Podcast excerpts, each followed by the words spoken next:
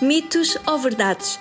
Desconstruímos preconceitos acerca das pessoas ciganas. Será que aquilo que se diz sobre as pessoas ciganas é baseado em factos? Mitos ou Verdades é um podcast no âmbito do projeto Par e Passo, promovido pela Beira Serra Associação de Desenvolvimento, em parceria com as comunidades ciganas locais e apoiado pelo Alto Comissariado para as Migrações no âmbito do FAP, Fundo de Apoio à Estratégia Nacional para a Integração das Comunidades Ciganas. Dia de São João é também o Dia Nacional das Pessoas Ciganas? Hoje é dia de comemorar o nascimento de São João Batista. É também o dia de muitas festas populares e dia de muitas festividades entre as populações ciganas.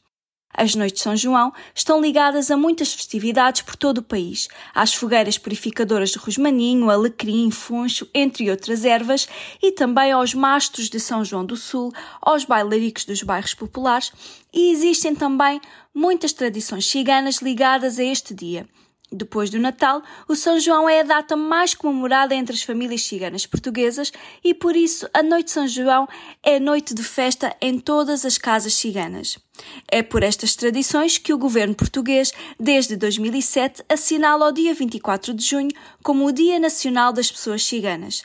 Servem estes dias para comemorar e recordar a história de um povo com uma história tão rica, uma história de resistência e de amor pela sua pátria que é Portugal. É um bom dia para refletir e aceitar a diversidade.